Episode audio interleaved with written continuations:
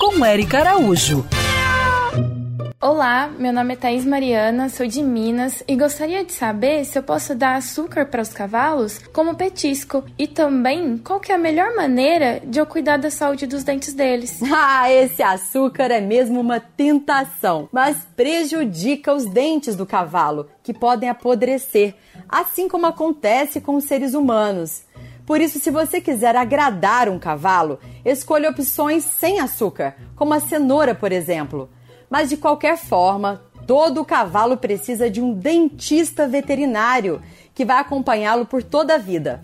O primeiro exame odontológico deve ser feito ainda no primeiro ano de vida.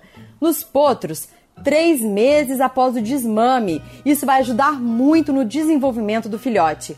Mas a fase crítica é dos dois anos e meio até os cinco anos de idade, quando ocorre as trocas dos dentes. Nos animais mais velhos, dentes com as pontas quebradas é muito comum. Então fique atento. Se o cavalo mudar o comportamento, tipo não responder à doma, reagir muito com a cabeça, se tiver mais nervoso ou parar de comer, isso pode ser dente. E se demorar no socorro, a gengiva também inflama e o quadro só piora. Se você aí já teve uma dor de dente, sabe, né? Hum, dói muito. Mesmo eles sendo muito grandes, os dentes são sensíveis e todo esse cuidado ainda melhora o rendimento do cavalo e o seu bem-estar. Afinal, a saúde dos animais começa pela boca.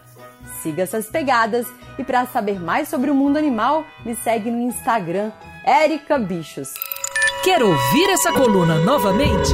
É só procurar nas plataformas de streaming de áudio.